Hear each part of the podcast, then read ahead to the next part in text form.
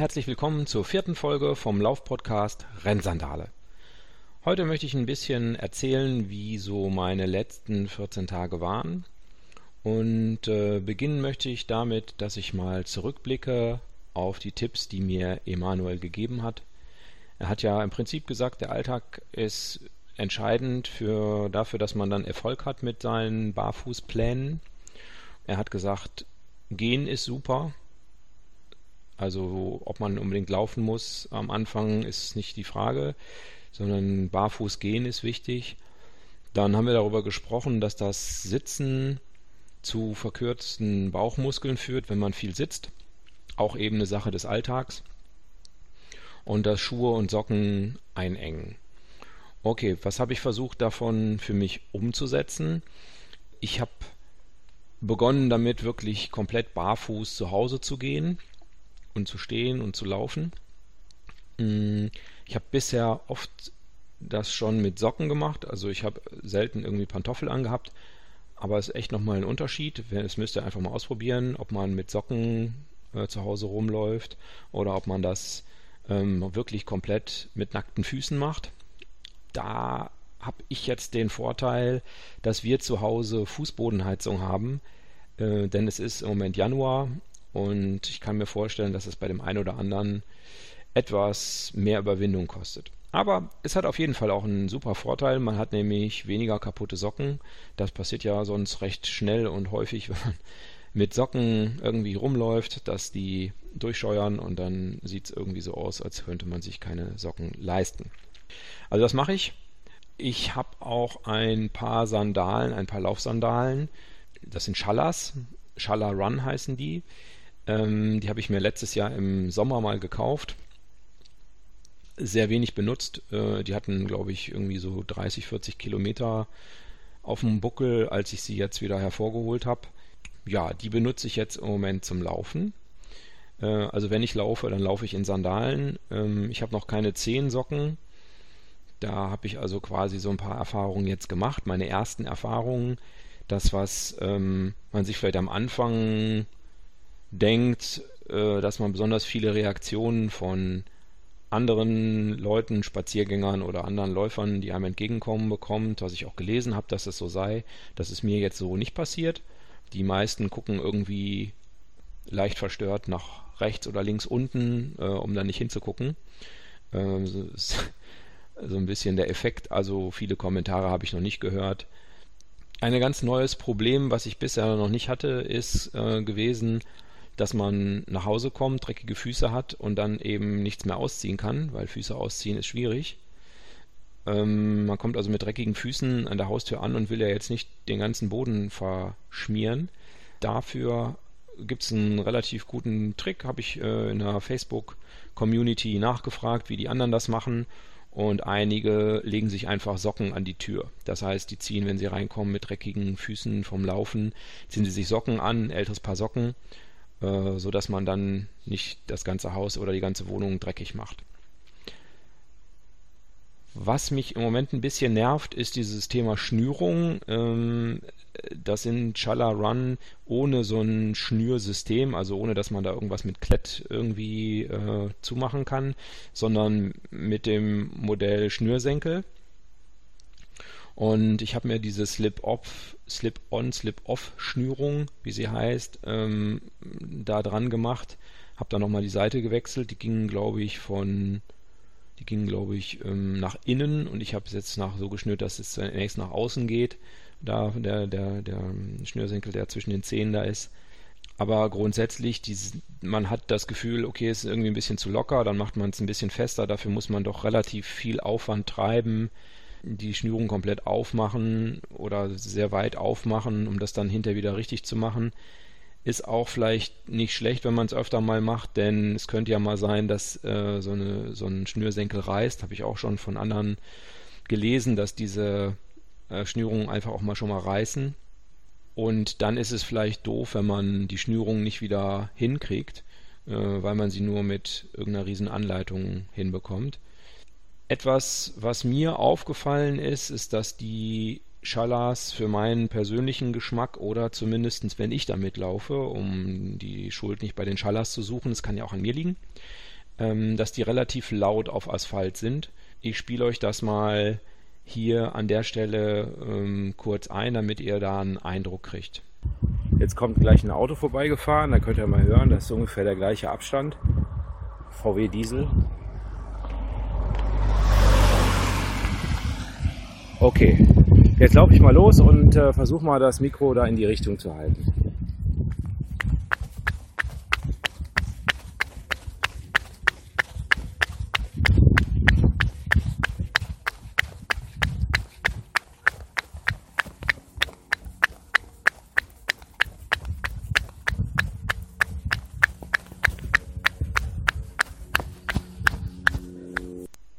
Ja, also wie ihr gehört habt, klingt so ein bisschen laut, knallt so ein bisschen. Das finde ich im Moment noch nicht so gut. Man kann ein bisschen anders laufen, dann wird es etwas leiser. Das habe ich auch schon gemerkt. Ähm, aber gut, ich werde äh, werd mehr Erfahrung sammeln und gucken, ob es an mir liegt oder ob es an den Schuhen liegt. Ich glaube, dass es an der relativ festen Sohle liegt. Was ich festgestellt habe, wie gesagt, Mitte Januar, dass es so unterhalb von 10 Grad, also wenn es deutlich unter 10 Grad ist, ähm, doch auch mit nackten Füßen kalt wird und dass es von unten kalt wird. Also dass einem die Füße oben sind eigentlich relativ warm, da wo die Luft drankommt, aber so vom Boden her, die Bodenkälte, die zieht dann doch irgendwann durch, wird unangenehm. Da bräuchte man dann wirklich zehn Socken, so wie Emanuel es auch empfohlen hat. Jetzt vorgestern bin ich gelaufen und da hat es dann so in der Mitte meines Laufs, das war ein kurzer Lauf, äh, hat es dann angefangen richtig kräftig zu regnen.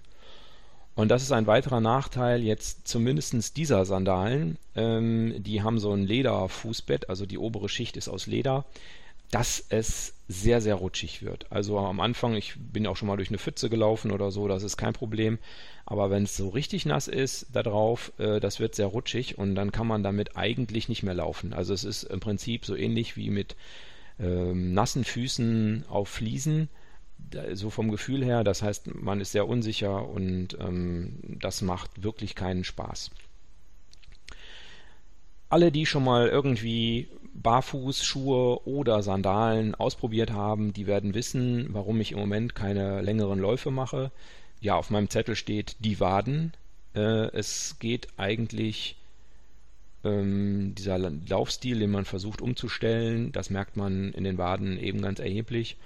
Und äh, da ich letztes Jahr ja so eine Achillessehnenreizung hatte, ähm, achte ich da inzwischen drauf. Ich mache auch diese Dehnübungen äh, immer, wenn ich gelaufen bin, auch wenn ich nur fünf Kilometer gelaufen bin, dehne ich meine, meine ähm, Achillessehnen und Waden, so dass ich mir da möglichst nichts mehr andötsche. Okay, das zum Thema Laufen in Sandalen. Ich bin dabei. Ich versuche mich ähm, dran zu gewöhnen. Gut, der nächste Punkt. Ähm, eigentlich hat der Emanuel ja gesagt, barfuß laufen, also Schuhe und Sandalen sind nur ein Hilfsmittel. Eigentlich optimal direkt barfuß laufen. Habe ich ein bisschen ein Problem mit, weil bei mir in der Nähe habe ich bisher keinen schönen Untergrund gefunden, auf dem ich gerne barfuß laufen würde. Ähm, da sind, ist vielleicht der ein oder andere besser dran um mich herum sind äh, Feldwege, die alle asphaltiert sind ähm, oder Straßen, die auch asphaltiert sind, Bürgersteige, die auch relativ rau sind. Ich habe es dann mal auf einem Fahrradweg probiert, wie der Emanuel es auch empfohlen hat. Das war aber nur was für 100 Meter. Da sind meine Füße noch nicht ähm, äh, zu in der Lage ein Nachteil, wenn man es ins Training integriert, der mir so aufgefallen ist, ich habe es auch früher schon mal ausprobiert, ich weiß auch, wo Asphalt ist, der richtig super, super glatt ist, ist ja nur ein bisschen weit weg im Moment, dass man sich auf der Straße, mitten auf der Straße eben umziehen muss und da ist üblicherweise eben keine Bank oder so. Das heißt, man steht dann da, zieht sich die Schuhe aus und hinterher oder, oder Sandalen jetzt in diesem Fall mit Schuhen ist auch ein bisschen doofer, weil man dann die Socken natürlich nicht dreckig und nass machen will. Und das ist so ein bisschen Rumgehampel, also ist nicht so super toppy, finde ich. Weil ich ja barfuß gehen in, hier auf Asphalt und so im Moment nicht ausprobiere, weil ich glaube, dass meine Füße das noch nicht können, habe ich mir gedacht, dann mache ich eben einen Spaziergang in Minimalschuhen. Äh, es waren so ungefähr fünf Kilometer. Bin das mit Minimalschuhen gegangen, habe das auch hinterher wirklich im Fuß gespürt und muss so jetzt rückblickend sagen, das war irgendwie doch doof, weil ähm, ich mir da, glaube ich, irgendwas unterm Fuß bei angedutscht habe. Man setzt ja beim Gehen doch eher mit der Ferse auf, da muss ich irgendwo draufgetreten sein oder irgendwas. Aber es tut irgendwie seitdem weh und ich kann deshalb im Moment auch nicht vernünftig laufen. Also eigentlich wollte ich gerne mal ein bisschen länger laufen als fünf Kilometer, das ein bisschen steigern und so, aber im Moment geht es gar nicht. Also ich mache jetzt erstmal ein paar Tage Pause. Okay, das sind die kleinen Rückschritte, die jeder von euch kennt und die alle schon mal haben. Dann hatten wir ja auch mit Emanuel dieses Thema, dass die Bauchmuskeln sich verkürzen, weil man so viel sitzt. Also was habe ich gemacht? Ich bin direkt am Wochenende drauf. Bei eBay Kleinanzeigen habe ich mir ein Stehpult gesucht, weil ich viel am Computer arbeite. Da steht das Notebook jetzt drauf. Und das muss ich wirklich sagen, ist super. Also da kann man auch wirklich stundenlang, also ich jetzt für mich stundenlang stehen statt sitzen. Äh, und ähm, ich glaube, das ist auch wirklich gut für den Körper, weil man schon merkt, dass man viel besser atmen kann und ähm, alle Organe nicht so gequetscht werden, wie es passiert, wenn man sitzt. Weil wir hier überall Fliesen haben, und ich ja barfuß zu Hause bin, habe ich festgestellt, dass es ein bisschen unangenehm ist, die ganze Zeit auf einer Stelle auf Fliesen zu stehen, weil das dann doch so ein bisschen ja, schwitzig wird oder so unangenehm halt. Und habe mir deshalb noch so einen kleinen Mini-Teppich gekauft. Es ist kein Perser. ähm, ja, so dass man da jetzt angenehm stehen kann und das gefällt mir sehr gut. Ja, was kommt jetzt als nächstes? Als nächstes habe ich mir überlegt, ähm, ich habe darüber nachgedacht, Emanuel hat es empfohlen, doch mal sich ja auch ein bisschen coachen zu lassen. Und ich glaube, ähm, man sieht es ja auch an dieser Sache jetzt, dass ich mir die, die, die Ferse irgendwie angedutscht habe beim Minimalschulgehen, ähm, dass es vielleicht doch schlau wäre, einfach mal so einen Kurs zu besuchen. Ich habe mich jetzt für so einen Natural Running Kurs bei der Barefoot Academy angemeldet und freue mich, dass das am nächsten Wochenende dann stattfindet. Karnevalswochenende, ich bin Westfale, äh, alle anderen feiern und ich mache einen Barfußkurs. Es hat mich aber auch nochmal weiter zum Nachdenken gebracht, ähm, vielleicht eine etwas andere Einstellung zum Laufen zu finden.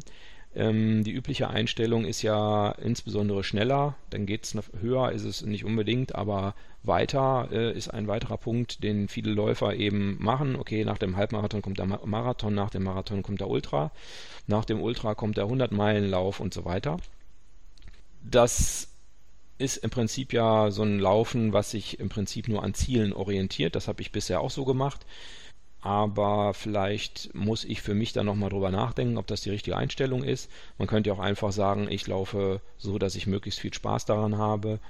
Wäre ja auch eine Möglichkeit. Ähm, dann kommt, wird man vielleicht nicht unbedingt schneller und kann vielleicht auch nicht unbedingt immer weitere Strecken laufen.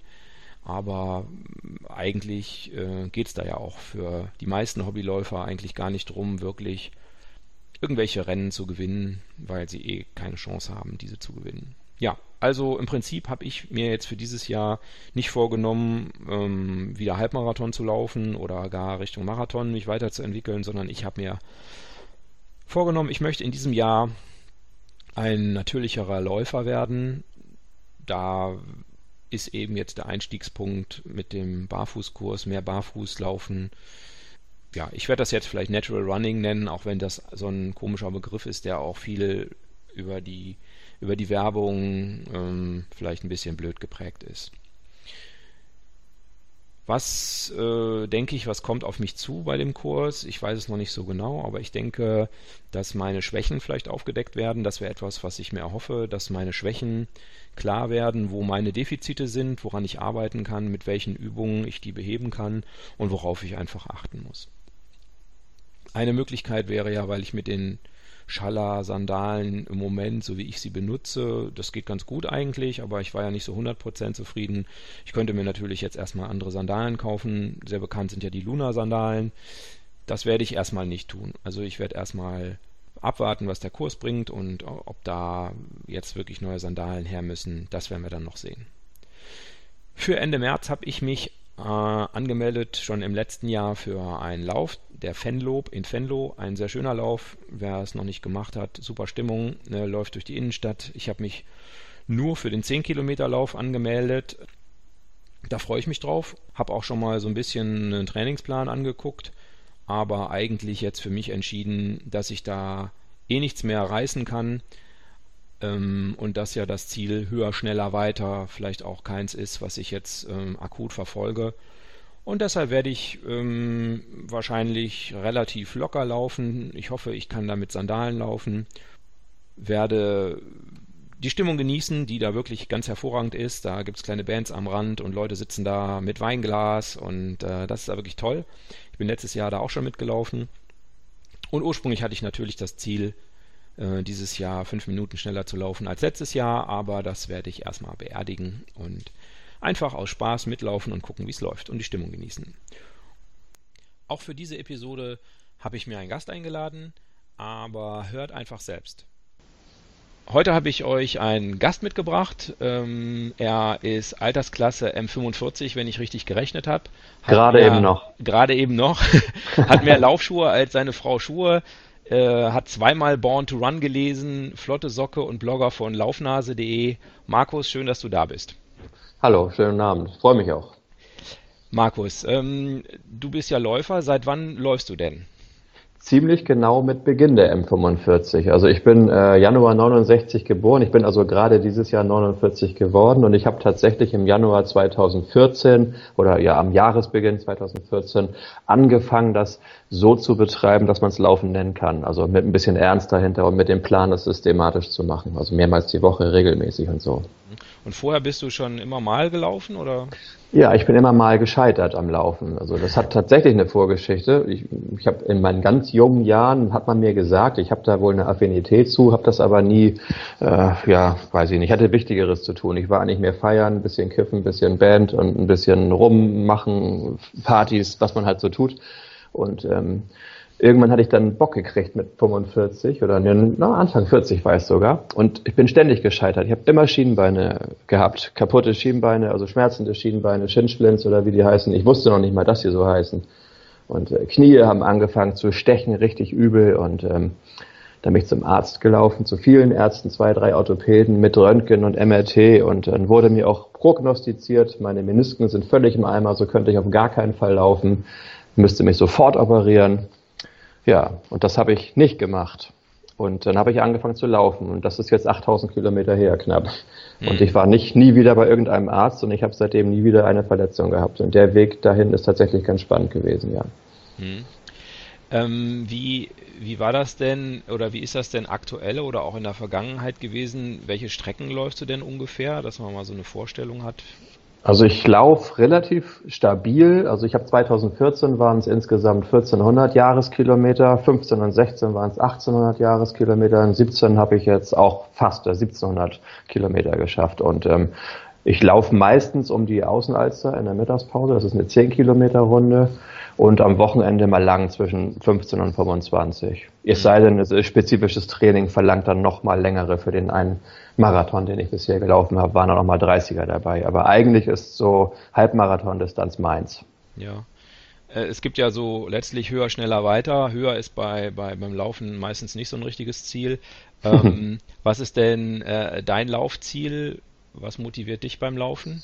Du hast ja vorhin eingangs selber schon gesagt, möglichst verletzungsfrei laufen. Und das ist tatsächlich auch eine Prämisse, die ich auf meinem Laufblog in dem Über mich stehen habe. Ich möchte gerne verletzungsfrei laufen, das allerdings so schnell wie möglich, solange es noch geht.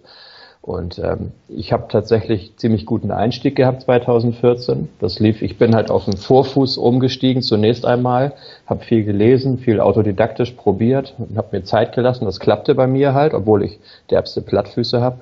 Und habe angefangen mit einem Halbmarathon Ende des Jahres oder Oktober war das um und bei mit einer, weiß nicht, Stunde 44, was wohl für einen ersten Halbmarathon nicht so schlecht ist und habe mich dann tatsächlich von Jahr zu Jahr steigern können. Habe im nächsten Jahr, ja, und dann habe ich Blut geleckt. Dann habe ich gedacht, geil, das geht. Jetzt will ich einfach gucken, was noch geht.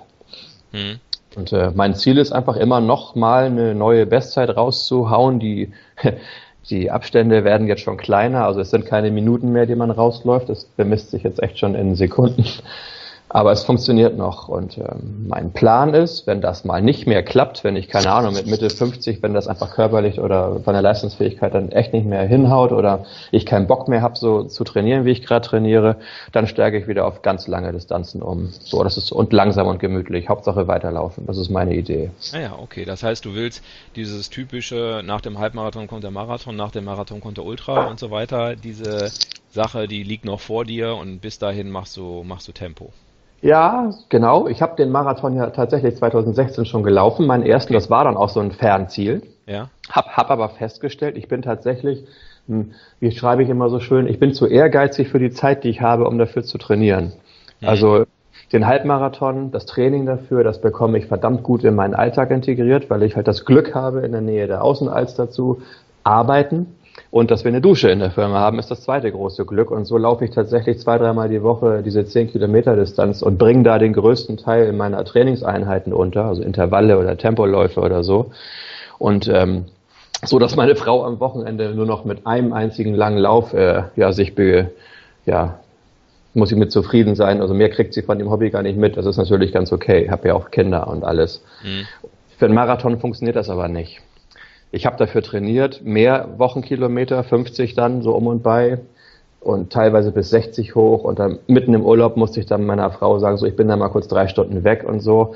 Und äh, sie hatte eingesehen, dass mir das wichtig ist. Sie hat auch gesagt, pass auf, Markus, mach das, das ist dein Ding, das gönne ich dir, aber ich möchte, dass du danach mal wieder einen Gang zurückschaltest, sonst kriegen wir irgendwann ein Problem mit der Sache. Und äh, hat sie recht, habe ich gemacht. Ich habe mein Ziel erreicht. Der war geil, der Marathon. Und ähm, ich habe das erstmal beiseite geschoben. Halbmarathon bleibt jetzt meins, einfach von der Zeit her. Hm. Ja, ich bin noch nicht so weit gekommen. Ich habe bisher erst Ende letzten Jahres mal einen Halbmarathon gelaufen. Also ähm, da, da fehlt mir, fehlt mir noch was. Aber ich will jetzt dieses Jahr auch erstmal gucken, dass ich irgendwie quasi ein besserer Läufer werde, sag ich mal, dass, hm. äh, dass, dass mein, mein Laufstil besser wird oder dass, dass ich anders laufen kann, dass ich gesünder laufen kann. Da habe ich mich ja im Runners World Forum belehren lassen. Also das Wort Laufstil, das benutzt man, also da gibt es ja den einen oder anderen die sich ja wirklich verdammt gut auskennen und die auch sehr pingelig mit solchen Worten umgehen. Und wir reden da immer von Lauftechnik und Laufstil. Also an deiner Lauftechnik kannst du arbeiten. Also, okay. Der Stil, der ist Stil individuell. Ist, ist, der ist dir zu eigen. Du läufst halt in deinem Laufstil. Also das ist mir auch relativ neu, der Gedanke, aber ich finde den eigentlich ganz charmant. Irgendwie ist da was dran. Hm. Weil, weil das, was deine Motorik, deine ganze eigene Orthopädie und so weiter ausmacht, das ist halt dein Laufstil. So. Und du kannst natürlich äh, in verschiedenen Techniken laufen mit deinem Laufstil, so ungefähr. Ah ja, okay. Und hm. ich finde die Trennung ganz charmant, muss ich sagen. Da kann ich was mit anfangen. Also ich finde den Gedanken, ich habe das auch so ein bisschen für mich adaptiert. So, ja, das macht Sinn. Hm. Ja, das, das klingt wirklich, ja, das kann man gut nachvollziehen, ja. Doch, gefällt mir. Ja? Ähm, du bist dann ja irgendwann ähm, scheinbar auf Sandalen gekommen. Ähm, das muss ja irgendeinen Hintergrund gehabt haben. Oder war das einfach nur, weil es gerade langweilig war? Was, was war nee. Ähm, tatsächlich bin ich gleich 2014 relativ konsequent eingestiegen mit dem Ziel, so kann es ja nicht weitergehen. Also ich hatte wirklich immer Knie- und, und Schienbeinschmerzen, habe ich erzählt. Und ich denke, dann habe ich angefangen zu lesen. Und dann bin ich natürlich über diesen ominösen Vorfußlauf gestolpert. Als völliger Neuling, habe mich dafür erwärmt. Da gibt's ja diese Schlagworte, dass natürlich, ähm, wenn man kleinere Schritte macht, wenn man den Oberkörper, also den, den Fußaufsatz so weit unter den Körper bringt, dass die Schritte halt kürzer werden, dass sich die Kräfte einfach verlagern. Ähm, die sind ja da, ja, aber sie sind eben nicht mehr am Knie und an den Schienbeinen, sondern die Waden und die Achillessehne kriegt viel, viel mehr zu tun, die muss das abfangen. Und das ist eben der Punkt, an dem viele scheitern. Ne? Die schmeißen ihre äh, gedämpften Schuhe weg und ziehen Sandalen an oder was und wundern sich, dass sie eine Woche später eine schlimme Entzündung haben. So läuft der Hase nicht. Das ist ja so.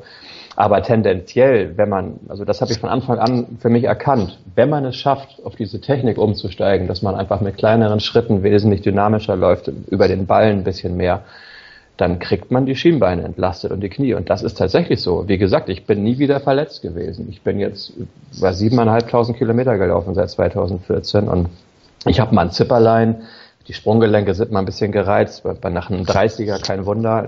Ich bin ja nun auch Ende 40, meine Menisken sind tatsächlich im Eimer, aber ich laufe ohne Arztbesuche, ohne Bandagen, ohne Schmerzmittel und ähm, irgendwas mache ich richtig. Hm. So, scheinbar. Ja, das, das wirkt auf jeden Fall so, dass du da was richtig machst. Und äh, das heißt, du hast im Prinzip von Anfang an das Ziel gehabt, auch eben keine Orthopäden mehr kennenzulernen, äh, sondern, sondern, mehr laufen zu gehen, statt im Wartezimmer zu sitzen. Und das äh, war für dich quasi klar, dass das eigentlich nur über, über äh, Sandalen dann funktioniert? Ich laufe ja gar nicht nur mit Sandalen. Also ich laufe tatsächlich jetzt einen wesentlich dynamischeren Stil. Ich laufe ja mittlerweile bin ich eigentlich vom Fokus wieder ein bisschen zurück, irgendwie auf den Mittelfuß sozusagen, aber ich laufe halt nicht mehr so über die Ferse. Es ist ja auch nichts Schlimmes am Fersenlaufen. Also wenn man das richtig tut, äh, die meisten Marathonläufer sind sogar Fersenläufer. Ich will das überhaupt nicht schlecht reden. Ich will auch gar nicht sagen, dass Vorfußlaufen oder Sandalenlaufen der heilige Gral ist. Hm. Das ist eben wieder das Punkt Laufstil, dieser Punkt. Also irgendwie muss man seinen Weg finden. Und für mich hat das funktioniert. Ich trage die Sandalen wahnsinnig gern. Ähm, gar nicht aus irgendeinem esoterischen Grund, äh, sondern wirklich, weil es sich auch geil anfühlt. Ne? Du hast wirklich äh, erstaunlich warme Füße darin, also bis äh, leichte Minusgrade ist das überhaupt kein Thema. Ähm, du hast sie an der frischen Luft, äh, du hast nicht dieses Gefühl einer eingeengten Zehenbox, du musst dir keine Gedanken drum machen, dass die Schuhe vorne drücken oder so. Es fühlt sich irgendwie geil an. Und ähm, ich habe eine Zeit lang jetzt, mal ein paar Monate lang ausschließlich in diesen Dingern äh, oder bin ausschließlich in diesen Dingern gelaufen. Das war dann auch nicht das Richtige, weil da bin ich dann irgendwann in so eine Wadenzerrung dann gekommen. Dann wollte ich zu viel, weil ich habe dann versucht, dieselben Tempi zu laufen wie in, in, in Schuhen und habe trainiert quasi damit. Und ähm, das mag auch alles funktionieren, aber das war dann wieder ein Schritt vor dem anderen, ein Schritt zu weit. Hm. Und ähm, jetzt nutze ich die mindestens einmal die Woche, oft zweimal die Woche für die nicht ganz so anstrengenden Einheiten. Und ähm, wenn ich jetzt zumindest im Training für einen Wettkampf bin, ähm, trage, ich nach wie vor leichte Laufschuhe. Wobei ich wirklich nichts mehr habe mit, mit Stütze oder, oder viel Dämpfung oder so. Also es ist alles sehr flach, alles mit sehr geringer Sprengung und wiegt alles um die 200 Gramm. Was anderes habe ich gar nicht mehr. Und ich habe wirklich derbe Plattfüße und ich bin ein ganz schlimmer Überpronierer. Also eigentlich, wo jeder im Laufladen, jeder Berater, der, der mich auf Schuhe stellt, der will mir immer irgendwelche Essex Cayano, hasse nicht gesehen, Supermonster Dämpfschuhe andrehen und ich ignoriere das komplett und ich fahre damit viel, viel besser. Mhm. Ich hatte das im letzten Jahr äh, auch. Ich habe auch so ASICs, die äh, für meine schlimme Überpronierung quasi als als Lösung dienen sollen, laut äh, Laufschuhladen. Und ähm, da bin ich letztes Jahr auch, ich habe auch für den Halbmarathon trainiert, da läuft man ja auch schon mal zwei Stunden durch die Gegend. Und äh, da bin ich dann auch so eine Runde gelaufen und habe dann auch, ich glaube, du hast es auch schon mal so geschildert, sowas tritt ja nicht irgendwo auf, sondern es tritt ja dann auf, wenn du quasi am Wendepunkt bist. Also nach einer Stunde oder so plötzlich genau. hast du dann irgendwie, da hatte ich, das hatte ich ganz am Anfang mal, da hatte ich im linken Knie so seitlich so Schmerzen dieses Ilatoialband oder so, ähnlich heißt das ja, glaube ich. Ähm, und ähm, da hatte ich so am, am außen am Knie so Schmerzen und dann kamen die auf einmal wieder. Das hatte ich da vorher dann ein Jahr gar nicht mehr gehabt. Mhm. Und ähm, dann habe ich äh, die Schuhe einfach, weil ich hatte gedacht, ach ja gut, jetzt läufst du so eine lange Runde, jetzt nimmst du mal wieder richtig gedämpfte Laufschuhe weil ich ansonsten auch immer so mit so Minimalschuhen unterwegs war und da habe ich gedacht, ah komm, ne, damit es äh, besser ist oder so für und dann genau dann tat das Knie weh und dann kann man genau. immer kürzer laufen und dann musste man immer mehr gehen und dann ist man ewig unterwegs und ärgert sich und hinterher bin ich die gleiche Runde, äh, die Woche drauf bin ich die gleiche Runde mit meinen Merrell Minimalschuhen gelaufen und es war kein Problem. Das, da sprengst du, also da haust du in eine echte Kerbe. Ich habe in meiner Marathon-Vorbereitung also immer im Kopf, ich möchte gerne on the long run, wie man so schön sagt, weiter minimal laufen, also möglichst mit, mit flachen, leichten Schuhen. Hatte aber aus Angst vor meiner eigenen Courage für die langen Läufe, für die 30er und so weiter, noch ein Paar, ähm, ich glaube, das waren Saucony Guide, acht oder neun, weiß ich nicht mehr, also gestützte Pronationsschuhe. Und ähm, ich habe mir einfach gedacht, cool, für die langen Läufe sind meine Sprunggelenke, ist meine ganze Orthopädie noch nicht stabil genug, da setzt er mal auf die Pronationsschuhe. Und ich habe genau mit diesen Dingern derbe Sprunggelenkprobleme gekriegt, mitten im Marathontraining. Also nicht so, dass ich krank wurde, ich hatte auch keine Trainingsausfälle, aber die waren immer gereizt, die fühlten sich immer irgendwie so an, dass ich, nehme ich jetzt eine Schmerztablette oder nicht? Hm, das geht, kann ich die nächste Einheit laufen? Es war immer so ein bisschen, es war wie so ein Ritt auf der Klinge irgendwie. Und dann habe ich eine Laufanalyse machen lassen. Richtig in der Stadt, in Hamburg, da gibt es ganz gut so ein, so ein, so ein kleines Laufstudio, habe ich gefunden. Nicht, nicht ein Laden, wo man Schuhe kauft, sondern wirklich so eine Art äh, unabhängiges äh, Laufanalysezentrum, keine Ahnung. Und habe mich einfach mal filmen lassen und wir haben was ganz Interessantes festgestellt. In diesen Schuhen, die meine Überpronation stützen sollen, passiert nämlich Folgendes. Das habe ich sogar selber gefilmt, da habe ich sogar so, so ein GIF von gemacht, das kann man sich im Internet sogar angucken. Die Überpronation wird tatsächlich gestoppt und zwar schlagartig. Die wird richtig gestoppt, die wird zum Stehen gebracht und zwar mitten in der Pronation. Mhm. Nun muss man ja wissen, diese Pronation ist ja eigentlich nichts Schlimmes, das ist ja keine Fehlstellung. Pronation ist eine, eine, eine, eine Dämpfungsvariante des Körpers. Ne? Durch dieses von außen nach innen Drehen des ganzen Sprunggelenkes nimmst du einfach Kraft auf. Das ist ein ganz wunderbarer Vorgang, der zusätzliche Federung bietet. Überpronation heißt es eigentlich nur deswegen, weil das vielleicht bei manchen eben etwas zu viel des Guten ist. So, und diese Schuhe haben das wirklich schlagartig wie mit dem Hammer abgestoppt und haben natürlich immer einen Schlag auf die Sprunggelenke gegeben, tatsächlicherweise. Dann habe ich das gleiche machen lassen mit Schallers, also mit ganz dünnen Laufsandalen, mit so ganz dünnen, vier Millimeter nur. Und siehe da, ich habe überhaupt keine Überpronation in den Schuhen. Das läuft sich richtig, das sieht richtig cool aus von hinten. Also schönes, gerade Sprunggelenk, alles wunderbar. Und da habe ich gedacht, ups, was ist das denn? Und das war wirklich so ein, so ein, so ein Leuchtmoment. Also ich bin seitdem kein Sandalenjünger. Ich, wie gesagt, ich trage Schuhe. Aber ich bin noch konsequenter davon überzeugt, dass in den meisten Fällen diese Überpronationsschuhe viel zu viel des Guten sind und mehr Schaden anrichten, als dass sie nutzen. Da bin ich ganz sicher. Hm. Hast du denn auch in deinem Alltag ähm, was umgestellt? Also ich habe ja im letzten ja. Podcast ähm, einen Podcast gemacht mit dem Emanuel Bolander, der ist ja Barfußcoach und äh, der hat ja gesagt, okay, also ist natürlich ähm, wenn du jetzt eine Stunde oder drei Stunden die Woche oder sechs Stunden die Woche laufen gehst, ist natürlich quasi nichts gegenüber dem Alltag. Richtig. Und das hast du auch gemacht. Hm, was hast du ich laufe, ja ganz einfach, ich habe keine normalen Schuhe mehr, schon seit drei Jahren jetzt nicht mehr. Okay. Ich habe ich hab wirklich nur noch diese Barfußschuhe also, das, nee, Barfußschuhe ist ein blödes Wort. Barfuß ist Barfuß und Schuhe sind Schuhe, aber so relativ minimale Schuhe von Vivo Barefoot, äh, da gibt's so Tracker heißen die, ohne jetzt Werbung machen zu wollen, das sind so, die sehen aus wie so Bergwanderstiefel, ähm, haben aber tatsächlich weder ein Fußbett noch haben sie eine, einen Absatz, sondern, sondern diese flache Vibram-Sohle sind aber wasserdicht und winterfest. Und ähm, die trage ich im Frühjahr, die trage ich im Herbst, die trage ich im Winter. Im Sommer habe ich äh, diverse andere Minimals von anderen Firmen. Ich schieße die dann gerne mal günstig als Vorjahresmodell und die trage ich wirklich konsequent. Hm. Also ich, ich trage überhaupt, ich habe gar keine normalen Schuhe mehr, gar keine. Die sind völlig aus meinem Alltag verschwunden. Das ist natürlich immer ein zusätzliches Training oder ja, die Achillessehne bleibt so immer auf dem Trip, dass sie weiß, ohne Sprengung, okay, hat sich halt umgestellt. Und du musst dir das ja so vorstellen. Ich bin ja 45 Jahre lang nicht so unterwegs gewesen. Natürlich ist der Körper da ja irgendwie auch drauf eingestellt und hat sich entsprechend äh, die Achillessehne wahrscheinlich verkürzt. Bei Frauen, die mit hohen Absätzen rumlaufen, dürfte der Effekt noch viel krasser sein. Und ähm, das kannst du ja nicht im halben Jahr umstellen.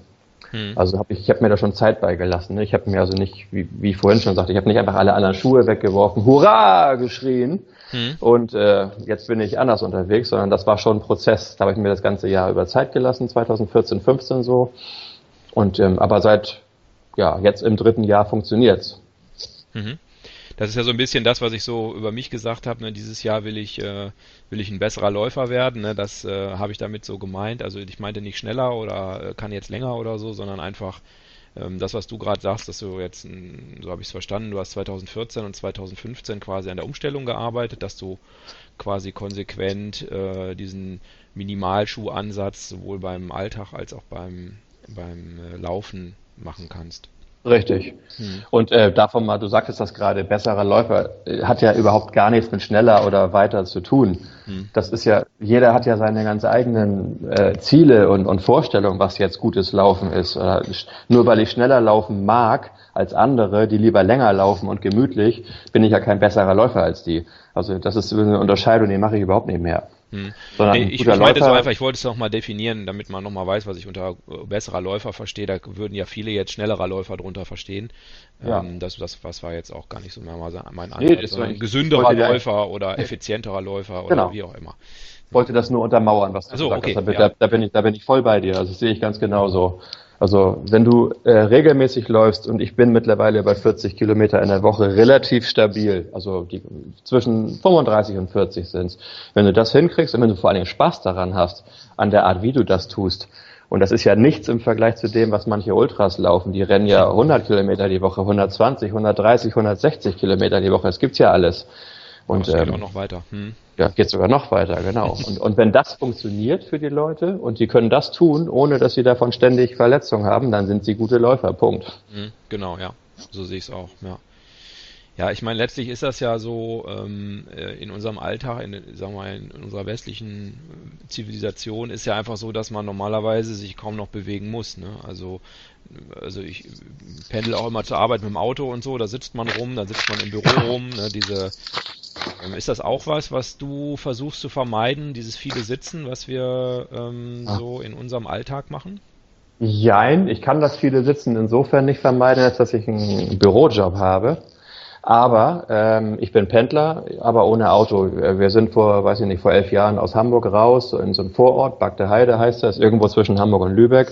Und ähm, wir haben hier aber Bahnanschluss. Das ist ein regionaler HVV-Tarif, also öffentliche Verkehrsmittel. Und ähm, ich habe anderthalb Kilometer dahin und ich habe immer ein Kickboard dabei. Also ich fahre da nicht mit dem Fahrrad hin oder so, sondern so, so ein richtig geiles Kickboard. Mhm. Und das nehme ich mit in die Bahn. Dann fahre ich nach Hamburg und äh, da könnte ich mich in die U-Bahn setzen und noch zwei Stationen weiterfahren zu meinem Arbeitsplatz. Mache ich aber nicht. Ich rolle mit dem Kickboard schön die Mönckebergstraße runter, direkt zu meinem Arbeitsplatz. Und so komme ich jeden Tag zusätzlich immer noch auf sechs Kilometer Kickboard rollen.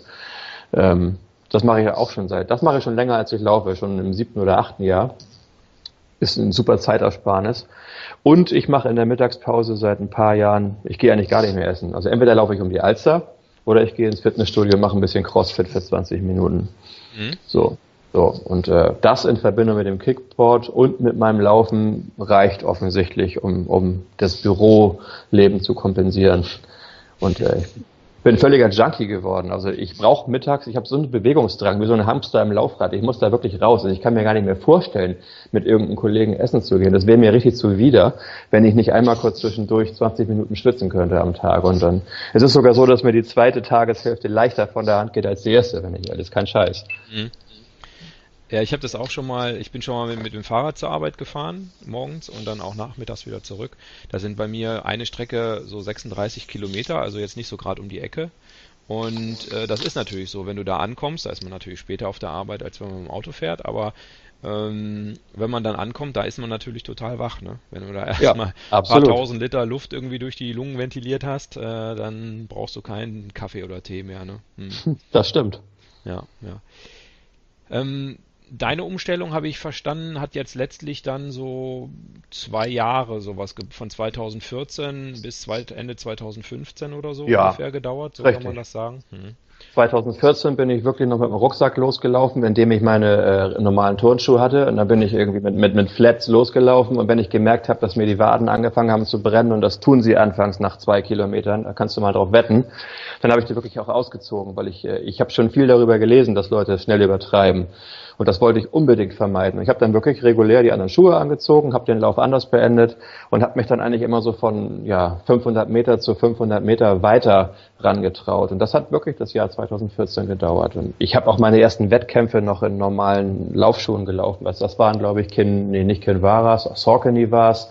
Mirage hießen die, ich glaube, die gibt's gar nicht mehr. Mhm. Und äh, die haben wenig Sprengung, vier Millimeter, äh, aber durchaus noch eine, eine respektable Dämpfung, sogar noch eine leichte Stütze. Das habe ich schon alles noch gemacht. Ich habe eben nicht konsequent alles Alte weggeschmissen. Das funktioniert einfach nicht, das geht einfach nicht. Aber ich bin da dran geblieben und ich habe halt immer mehr daran gearbeitet, immer etwas flachere Schuhe. Im Alltag habe ich es integriert und, und, und ja, das ganze Jahr 2000 16 und 17 durch äh, bin ich wirklich nur noch so unterwegs. Und jetzt 2018 ist jetzt im dritten Jahr ja konsequent. Hm. Und ähm, wenn jetzt jemand umstellen will, so wie ich, ähm, dann hast du ja schon gesagt, man muss auch extrem aufpassen, weil es ein ziemlich hohes Verletzungsrisiko gibt. Ne? Habe ich ja auch selber schon gemerkt. Also ich hatte letztes Jahr auch so eine Achillessehnenreizung, mhm. wo ich dann auch mal ein bisschen pausiert habe und äh, was dann meine Halbmarathon-Vorbereitung zerhagelt hat. Ähm, aber gut, ich bin letztlich den Halbmarathon trotzdem gelaufen und es hat auch geklappt, aber äh, gut, man, wenn man dann mal sechs Wochen weniger Trainingsplan hat, dann ist natürlich die Zeit am Ende auch eine andere. Also toll, toll, toll. Ich hatte noch nie sechs Wochen Ausfall. Das ist ja das Problem. Ich, ich bin überhaupt kein geduldiger Mensch. Ähm, ich habe aber so einen Horror davor, mich in eine Laufverletzung zu laufen, dass ich tatsächlich vorsichtig und geduldig angegangen bin, um das wirklich zu vermeiden. Ich habe wirklich übertrieben, nee, übertrieben offensichtlich nicht, aber sehr sorgsam auf so Körperzeichen geachtet einfach. Ne? Und mhm. äh, wenn dann, wenn die Achillessehne mal zwickte, am Anfang tat sie das natürlich, ähm, dann habe ich es tatsächlich mal einfach ein paar Tage oder eine Woche gelassen, bevor es schlimmer wurde einfach. Mhm. Einfach mal ein bisschen nachgelassen und nicht irgendwie mit Schmerzmitteln und mit ich bin harter, das kann man sich weglaufen. Das habe ich tatsächlich nie gemacht. Mhm. Und ich glaube, das, ich glaub, das ist der bessere Weg. Ja, offensichtlich auf jeden Fall hat es für dich ja sehr gut funktioniert. Ne? Also insofern schon auch beispielgebend, denke ich. Ähm, Du hast ja gesagt, du bist da so autodidaktisch rangegangen. Also du hast Bücher gelesen, das machen wahrscheinlich auch einige, dass sie dann mal ja. Bücher lesen. Ähm, hast du denn auch irgendwie mal drüber nachgedacht, ein Coaching zu machen oder würdest du das auch sagen, dass es vielleicht auch Leute gibt, die mal sowas zuerst machen sollten, bevor sie jetzt sich einfach andere Schuhe kaufen? Ja, das mag. Wahrscheinlich ist das immer eine gute Idee. Da. Das Blöde ist, jetzt fragst du mich fast, als wäre ich ein Experte, als der ich mich gar nicht fühle. Ich bin einfach nur äh, ja. froh darüber, dass es für mich funktioniert hat. Und ähm, ich dachte jetzt so rückblickend. Ja, rückblickend, klar. Also ich, ich mache jetzt demnächst sogar ein Coaching. Ich habe ja irgendwie in einer sehr tollen äh, Facebook-Gruppe, wie heißen die, Luna Sandals in freier Wildbahn. Da gibt's eine Michelle Schmidt ähm, die aus der Schweiz kommt und seit 30 Jahren schon so eine, so eine Laufökonomie-Schule betreibt und die macht jetzt im April äh, so einen Kurs in Hamburg, da habe ich mich direkt mal für angemeldet, weil die, da geht es eben auch viel um, um, um, um ja, gesund laufen, was passiert mit den Gelenken, das hat mich angesprochen. Das mache ich jetzt mal rückwirkend auf jeden Fall noch. Ja. Äh, ich habe das Glück, dass ich in dem Forum, in dem ich aktiv bin, da beim Runners World, jemanden habe, der Spaß daran hat, mir Trainingspläne zu schreiben. ähm, ein sehr guter, der wirklich schon, weiß ich nicht, 43 Marathons gelaufen hat und ähm, ähm, ja, ein Professor ist, glaube ich, an der Uni einen Lehrstuhl hat und, und, und wirklich äh, wahnsinnig viel läuft und richtig alles weiß. Es ist eine wandelnde Datenbank. Und der hat Spaß daran, dass es bei mir gut funktioniert und dass ich seine Sachen, die er mir äh, schreibt, umsetze. So eine richtige Win-Win-Situation. Also ihm scheint Spaß zu machen, mir scheint Spaß zu machen. Und deswegen kümmere ich mich auch nie um Trainingspläne, äh, also selber. Das ist so meine Schwachstelle eigentlich, die kriege ich tatsächlich von dem. Und ich reite die nur ab und das funktioniert einfach geil. Und das ist, ist auch was, was du schon seit 2014 dann so machst mit den Trainingsplänen? Oder? Also ich, ich kenne den seit 2014 über das Forum mhm. und ähm, aber für den Marathon 2016 hat er mir schon den Plan geschrieben. Das fing 2015 irgendwann an, glaube ich. Mhm, okay. So. Aber letztlich gut, also du denkst schon, dass man da auch offen sein sollte mit dem Coaching, weil was ja, es ist natürlich so, also Laufen äh, grundsätzlich mal, dafür muss man natürlich keinen Trainer bemühen. Also Laufen ist ja äh, Schuhe an, los geht's. Also das ist ja auch das, was gerade der Vorteil vom Laufen oftmals ist, der dann auch so propagiert wird. Bei anderen Sachen wie Tennisspielen oder so, da müsste man vielleicht erstmal lernen, wie man Schläger hält. Beim Laufen vermeintlicherweise braucht man das ja alles nicht, sondern kann einfach loslaufen.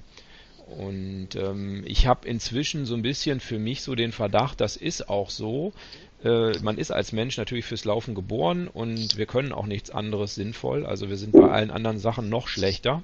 Und, und wenn ich jetzt so meine Kinder angucke, du hast ja gesagt auch, du hast Kinder, da, die laufen halt auch super normalerweise. Also nur Wahnsinn. irgendwie. äh, irgendwann haben wir ja aufgehört damit und äh, sind eher zum, zum Büromenschen mutiert und ich glaube, dabei verlernt man es auch so ein bisschen und dann schleichen sich wahrscheinlich irgendwelche Fehlhaltungen ein, die, die man vielleicht doch mal irgendwie mit jemandem durchsprechen sollte. Ist so im Moment mein, mein Gefühl, dass man, dass man vielleicht mal jemanden fragen sollte, der sich damit auskennt. ja, das ist wahrscheinlich wirklich eine gute Idee. Also wir sind definitiv auf einer Wellenlänge, wir beiden, ohne dass wir jetzt hier in Lobhudelei ausatmen müssten, aber äh, ich sehe es ganz genauso. Ähm, ich liebe das Buch Born to Run, aber ich mache da keine Bibel draus.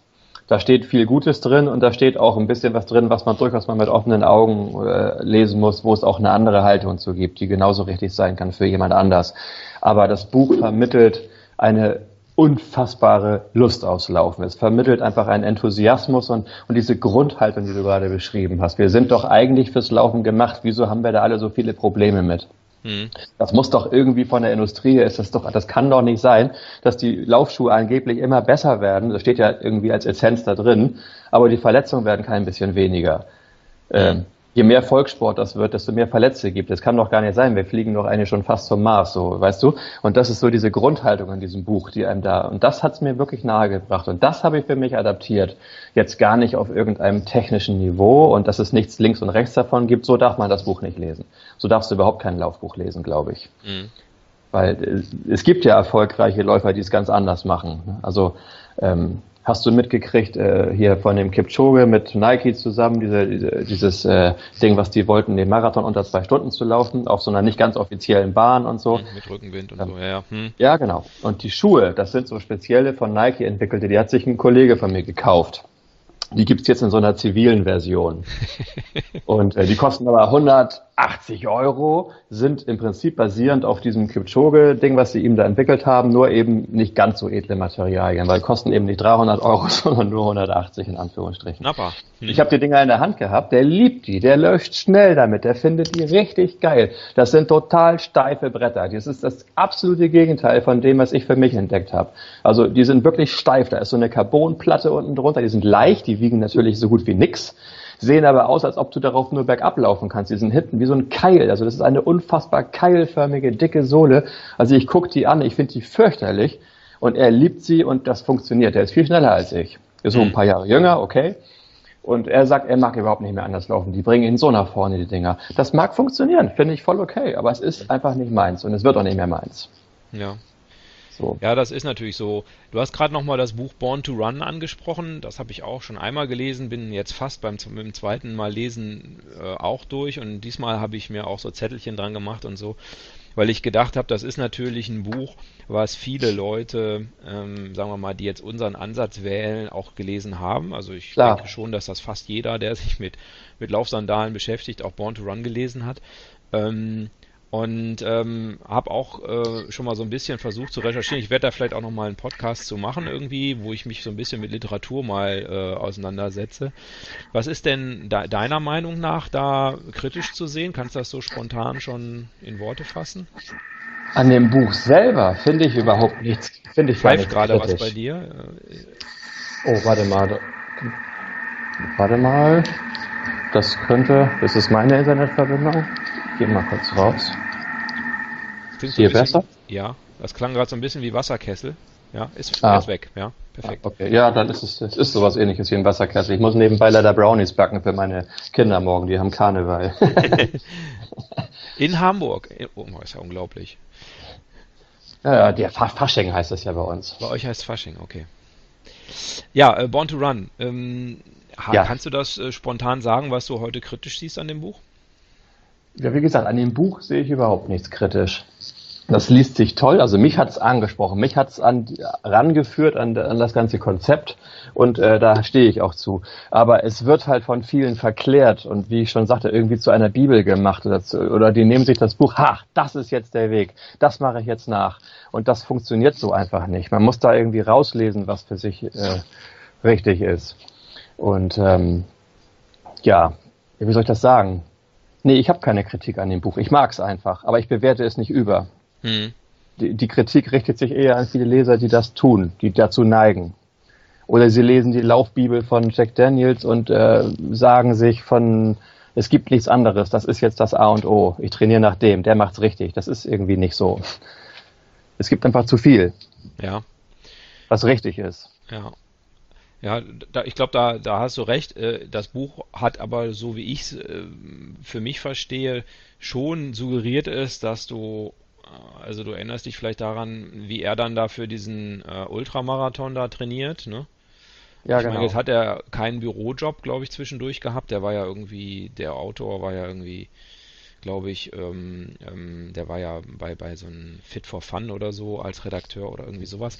Und ähm, trainiert dann innerhalb von einem Jahr für einen Ultramarathon und läuft dann 80 äh, Kilometer durch die mexikanische Wüste mit weiß nicht wie viel tausend Höhenmetern.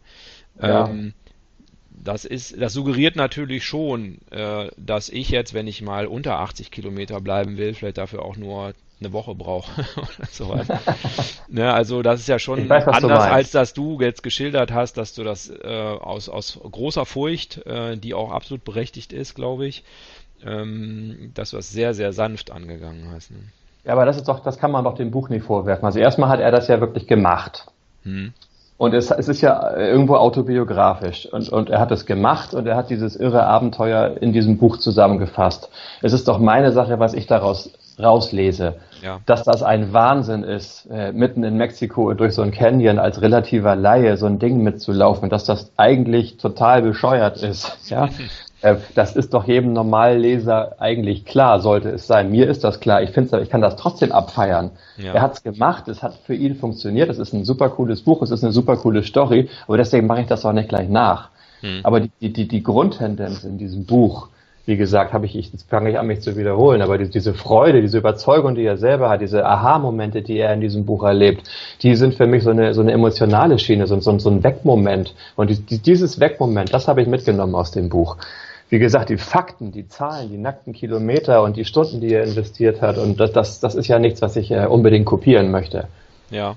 Und wer dann die falschen Schlüsse zieht, das ist dann eben die Kritik, die sich dann aber eher, in meinen Augen eher der Leser gefallen lassen muss. Ja. Ähm, der hat halt Schuld und äh, Pech im Zweifel. Hm. So. Ja, also ich gebe dir recht, das ist so und äh, das ist auch auf jeden Fall, wenn man es nochmal liest, also ich, mir ist beim zweiten Mal auch nochmal deutlicher aufgefallen, dass, dass er auch diese Freude unterstreicht, die, die ähm, im Prinzip bei vielen Athleten, die da auch vorkommen, einfach so der zentrale Punkt ist. Also die, denen geht es weniger darum, irgendwo zu gewinnen oder so in der Richtung, sondern die haben einfach so viel Spaß am Laufen, dass sie im Prinzip einfach viel laufen. Und, ich habe die alle gegoogelt. Ich habe die alle, also er beschreibt ja reale Ultraläuferinnen und Läufer in dem ja. Buch. Und ähm, er kommt, ich weiß den Namen jetzt schon wieder nicht mehr auswendig, aber ich habe diese, da sind zwei Frauen dabei, eine ganz junge, die mit ihrem mit ihrem Lover da irgendwie am Start ist. Und ja, die gibt's Jen. ja alle. Jen. Genau. Ich habe mhm. die alle gegoogelt und du kannst über die Artikel lesen und du kannst dir die Fotos angucken, auch aus der Zeit und ähm, wo sie aktiv waren, mittlerweile sind sie auch nicht mehr alle, die gibt's ja alle. Das ist so ein geiler Haufen Spinner, auch dieser Barefoot-Ted. Ich meine, hey, das ist der Gründer von Luna Sandals, den gibt's ja. Das ja. sind ja alles reale, echte Typen. Und ich habe mich in dem Buch, ich habe das so abgefeiert, ich habe mich so gefreut über diese individuellen Menschen einfach, weil das alles wirklich so komplette Spinner sind, aber lebenslustige komplette Spinner. Und ich habe da einfach irre viel äh, Lebenslust rausgezogen für mich. Und die machen es richtig. Aber deswegen fahre ich eben nicht nach Mexiko und werde Ultraläufer. Das ist ja gar nicht der Punkt. Ja, ja ich habe jetzt so für mich nachgedacht, ich habe, ähm, ähm, auch wenn ich jetzt so für den, für den Halbmarathon letztes Jahr trainiert habe, ich habe das immer sehr auf Effizienz getrimmt für mich so. Ne? Man muss ja irgendwie in seinen Alltag kriegen. Aber ich bin jetzt nie irgendwie, habe mir mein Auto genommen, bin irgendwo hingefahren, wo man schön laufen kann zum Beispiel, sondern ich habe halt einfach die Tür aufgemacht und bin dann zwei Stunden gelaufen. Ne? Genau. Einfach jetzt hier um unser Dorf rum, zweimal hintereinander, zweimal ums Dorf sind irgendwie 20 Kilometer. Ähm, aber ähm, das ist natürlich nicht unbedingt das Schönste, was du laufen kannst, ne? weil da läuft man einfach Straße oder Bürgersteig oder irgendwie sowas. Jetzt habe ich überlegt, vielleicht hast du das auch oder ich weiß nicht, wenn man jetzt richtig sagt, okay, eigentlich ist mein Hauptaspekt, ich will da Spaß dran haben, dann ist vielleicht auch schlauer mal mit jemandem zu laufen, also dann ein bisschen mehr sozusagen weniger effizient oder äh, vielleicht einfach Klar. mal einen Lauf zu verschieben oder so. Oder ja, natürlich auch. Es ist ja immer eine Definition, was ist denn Spaß? Also woran hast du denn Spaß am Laufen? Also mich kickt es im Moment, mich zu verbessern. Ich liebe es, schnell zu laufen. Und äh, ich habe aber auch Spaß daran, mich mit ein paar Foristen mal zu treffen. Es kommen genügend genügend Leute aus Hamburg, mit denen ich schon mal um die Alster gelaufen bin. Natürlich habe ich da Spaß dran. Und ähm, in meiner Marathon-Vorbereitung haben wir so einen ganz verrückten Lauf um Plöner See gemacht. Das war dann ein Jahr vorher, 2015. Da hat man mir abgeraten, lauf noch keinen Marathon, hat man mir gesagt. Lass es bleiben, lass dir Zeit. Und ich war da eben auch wie jeder Laufanfänger, bei dem es funktioniert, in diesem Überschwang. Jetzt laufe ich Marathon. Und ähm, ich habe darauf gehört, ich habe es gelassen. Habe aber diesen Plönerlauf mitgemacht und ich habe mir die eingeladen zu mir im Garten. Da sind sieben Leute angekommen aus dem Forum, die haben mir gezeltet im Garten. Da haben wir abends schön gegrillt und am Sonntag sind wir alle zusammen losgefahren und sind um Plöner See gehoppelt. Mit einer irrwitzig langsamen Pace von, keine Ahnung, über Sechserschnitt. Zwischendurch sind wir sogar eingekehrt und haben Hefeweizen getrunken. Wobei stimmt gar nicht, das haben die anderen alle gemacht. Ich, äh, ich tatsächlich nicht mit einem anderen. Jetzt hätte ich bei einer was Falsches noch erzählt. Aber, aber, aber weißt du, wir sind den größten Teil der Strecke zumindest. Irgendwann war es mir dann tatsächlich zu, ja, ein bisschen zu fluffig. Die haben sich kaputt gelacht und haben noch irgendwelche Bäume gefällt unterwegs und sich noch in die Sonne gesetzt und, und irgendwann so ab der Hälfte habe ich mit einem anderen zusammen, dann kommen wir hoppeln jetzt mal weiter. Aber es war ein riesiger Spaß. Natürlich mache ich sowas. Ja, das, das werde ich, werde ich auch nochmal versuchen, vielleicht noch ein bisschen mehr so in, in mein Training zu integrieren, dass ich einfach auch mir mal eine schöne Strecke raussuche, statt einfach nur eine praktische. Ja. Ja, Markus, das hat mir total äh, Spaß gemacht, mit dir meine, meine vielen Fragen durchzugehen und es ist auch nett von dir gewesen, dass du mir da so offen, offen geantwortet hast. Ähm, ich ja, wie, du hast ja einen eigenen Blog. Ähm, magst du noch sagen, wie man, wie man Na klar, dich und deinen den Blog kann man sich sogar kann? einigermaßen merken. Äh, laufnase.de. Ähm, einfach deswegen, weil mir tatsächlich beim Laufen grundsätzlich die Nase läuft. Also Untertitel ist, wenn ich laufe, läuft meine Nase auch. Und äh, ja, wer da gerne mal raufgucken mag, wie gesagt, ich schreibe da nicht über Gott und die Welt, also zumindest äh, nicht oft manchmal über mein Training, manchmal über eine tolle Alsterrunde, einfach weil schönes Wetter war, manchmal über einen Erfolg, manchmal sogar über eine Niederlage und immer so im Abstand vom Monat kommt dann mal was Neues. Ähm, irgendwas, was mich wirklich bewegt, was es für mich wert ist, dass ich mal gerne aufschreiben mag. Ja, super. Vielen Dank und äh, ja, danke, das wünsche ich dir auch. Hat mir auch sehr Jahr. viel Spaß gemacht. Tschüss. Tschüss. Ich hoffe, diese Folge von Rennsandale hat dir gefallen. Bitte like und teile sie bei Facebook, damit auch dein Netzwerk von diesem Podcast erfährt. Sehr freuen würde ich mich über eine Bewertung bei iTunes oder podcast.de. Gerne auch verbunden mit einem Kommentar im Blog oder auf Facebook. Die Seite heißt dort Renn doch Sandale. Mich interessiert auch deine Meinung oder Erfahrung zum Thema. Du kannst mir gerne eine E-Mail schreiben. Die Mailadresse ist rennsandale at gmail.com. Lauft sauber, bis bald. Bye.